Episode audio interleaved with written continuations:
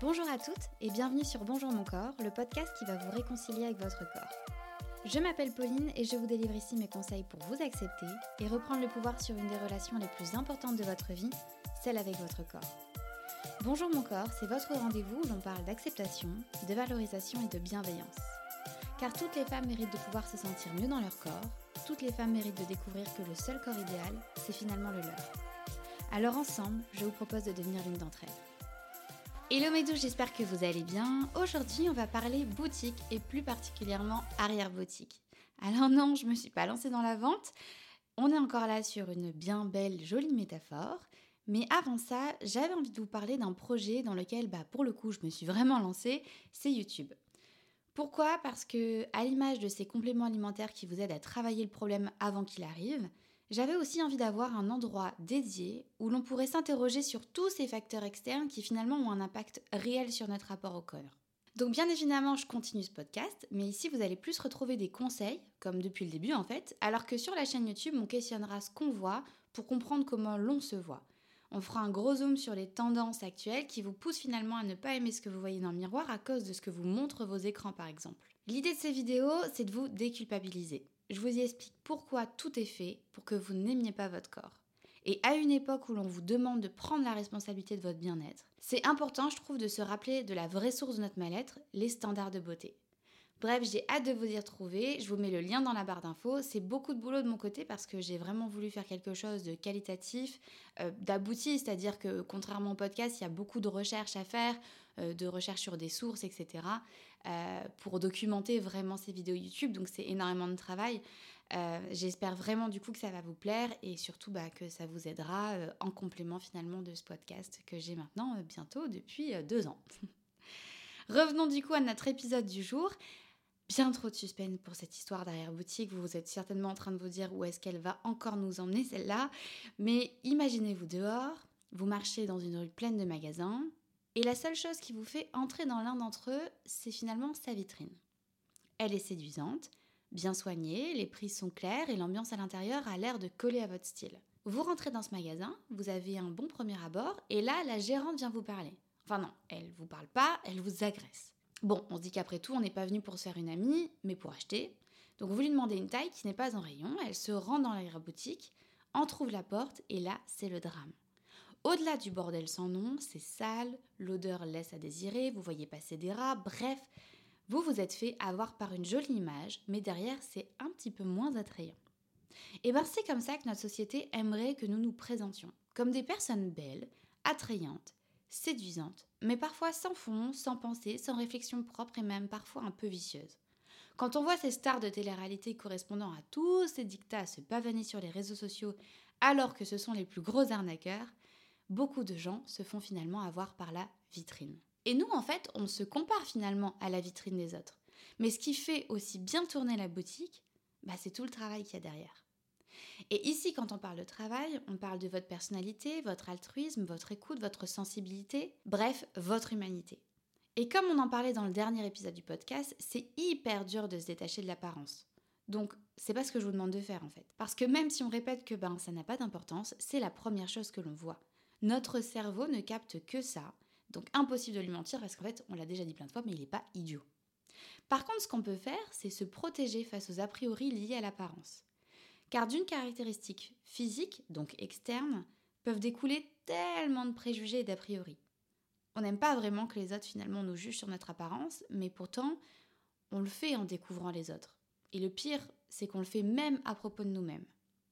Ce que je veux dire, c'est que par exemple, pendant longtemps, j'ai soigneusement sélectionné mes vêtements, mes accessoires, mon maquillage, ma couleur de cheveux en fonction d'une image que je voulais donner. Et c'est normal, puisque lorsque je voyais une femme devant moi, je suranalysais tout. Ok, elle, elle doit avoir un métier sérieux, elle doit avoir de l'argent, elle doit avoir un côté un petit peu artiste, elle a l'air un peu méchante. J'y allais de beau train, pas avec le dos de la cuillère. Et si je vous l'avoue ici, c'est parce que je sais que les femmes, nous avons ce besoin de se comparer les unes aux autres.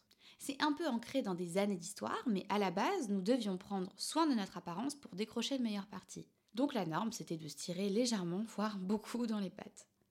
Aujourd'hui, on n'en est plus là. Mais on a toujours cet énorme a priori sur l'apparence des autres et sur les messages que nous allons délivrer avec notre physique.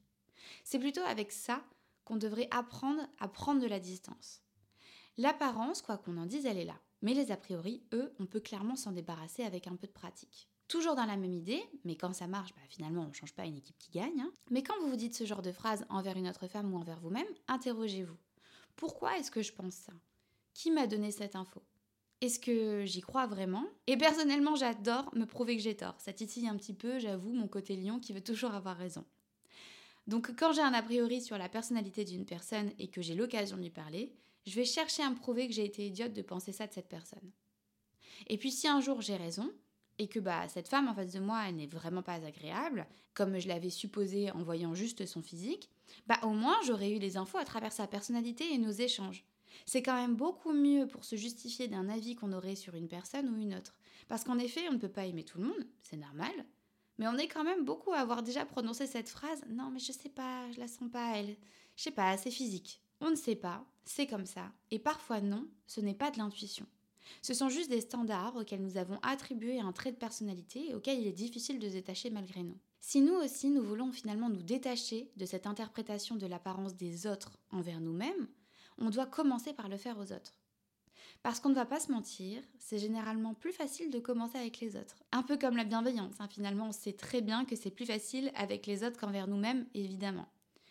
Commencer avec les autres, c'est aussi un jour se donner l'opportunité de se dire ah non, mais en fait, moi, je ne pense pas ça d'elle. Pourquoi est-ce que je le penserais de moi? Et en fait, on part toujours du principe qu'on doit se recentrer sur soi. Et c'est totalement vrai, c'est hyper important. Mais souvent, se tourner vers les autres, échanger, faire des rencontres, c'est aussi ce qui nous révèle, ce qui peut changer notre vision des choses et de la vie. Oui, les réponses, elles sont en vous, la libération, elle est en vous, mais l'autre peut être un véritable allié. Il n'y a qu'à voir ce que ça fait d'être aux côtés d'une personne finalement qu'on qualifie comme un vrai rayon de soleil ça recharge littéralement les batteries sans même qu'on s'en rende compte. Ça serait hyper intéressant qu'aujourd'hui vous puissiez essayer de dessiner votre vitrine. Par exemple en faisant un mood board, donc un mood board c'est une planche que vous pouvez faire soit sur une vraie feuille en découpant des images dans des magazines, etc. Ou alors directement euh, sur Canva, qui est une application hyper sympa pour faire du design, je vous la mettrai en barre d'infos. Mais du coup, un mood board, c'est une planche d'inspiration avec plein d'images qui, voilà, qui créent un petit peu une ambiance euh, du sujet en fait sur lequel vous travaillez. Voilà, faire un mood board de votre vitrine. Quelle finalement est la vision que vous aimeriez donner quand on vous croise dans la rue? À quoi ressemble finalement votre carapace? Et à l'inverse, en deuxième mood board, essayez de découvrir celle que vous êtes vraiment à l'intérieur.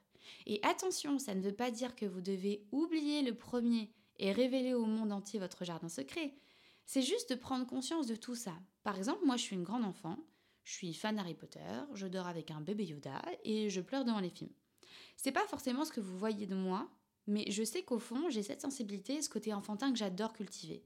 Donc faire cet exercice, finalement, ça permet d'apprendre à me connaître. Vous avez le droit d'avoir une vitrine. J'ai une vitrine. C'est juste que j'ai connaissance de celle-ci. C'est juste qu'en fait, il faut se rappeler qu'il ne faut pas se fier à ça. Essayez d'analyser aussi votre vitrine. Essayez de comprendre finalement pourquoi vous avez fait ces choix dans ce mood board au niveau de votre vitrine. Quel est le message que vous voulez faire passer à travers votre apparence? Finalement, qu'est-ce qui vous tient à cœur? Et quelle est finalement la femme que vous aimeriez être à travers cette vitrine. C'est hyper intéressant de voir à quel point finalement il peut y avoir un décalage parfois entre la vitrine et l'arrière-boutique, ou finalement une belle alchimie entre les deux. Et encore une fois, vous avez complètement le droit d'avoir une vitrine, c'est juste ben, qu'il faut savoir qu'on ne doit pas se fier à ça, autant vis-à-vis de nous que vis-à-vis des autres. On a plein de choses à dévoiler au-delà de l'apparence. Les autres aussi s'amusent à jouer de cette vitrine pour un petit peu dissimuler euh, l'arrière-boutique. C'est aussi une forme de protection, on va pas se mentir. Et finalement, avoir conscience qu'il y a ces deux phases, c'est hyper intéressant. Parce qu'une vitrine, c'est bien beau, c'est esthétique, c'est extérieur, mais l'arrière-boutique, comme je vous ai dit, c'est ce qui fait tourner toute la machine. Et est-ce que c'est pas mieux d'avoir une arrière-boutique bien rangée, bien clean, bien propre, que d'avoir une vitrine hyper belle?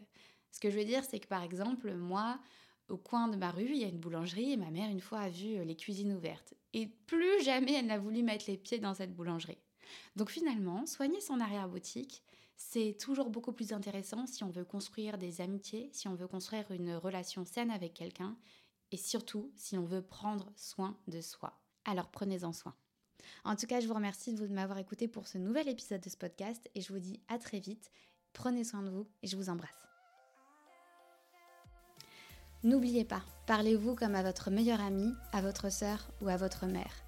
Cultivez la même bienveillance que vous accordez aux autres, pour moi c'est le plus important Je vous remercie pour votre écoute. Vous êtes de plus en plus nombreuses et honnêtement, ça me touche énormément. N'hésitez pas aussi à laisser un petit commentaire sur ce podcast. Je les lis tous et honnêtement, ça me touche à chaque fois. N'hésitez pas aussi à en parler parce que peut-être que ça fera du bien à d'autres femmes autant que ça aura pu, j'espère, vous faire du bien en tout cas. Et euh, je vous embrasse et à très vite sur un nouvel épisode du podcast de Bonjour mon corps.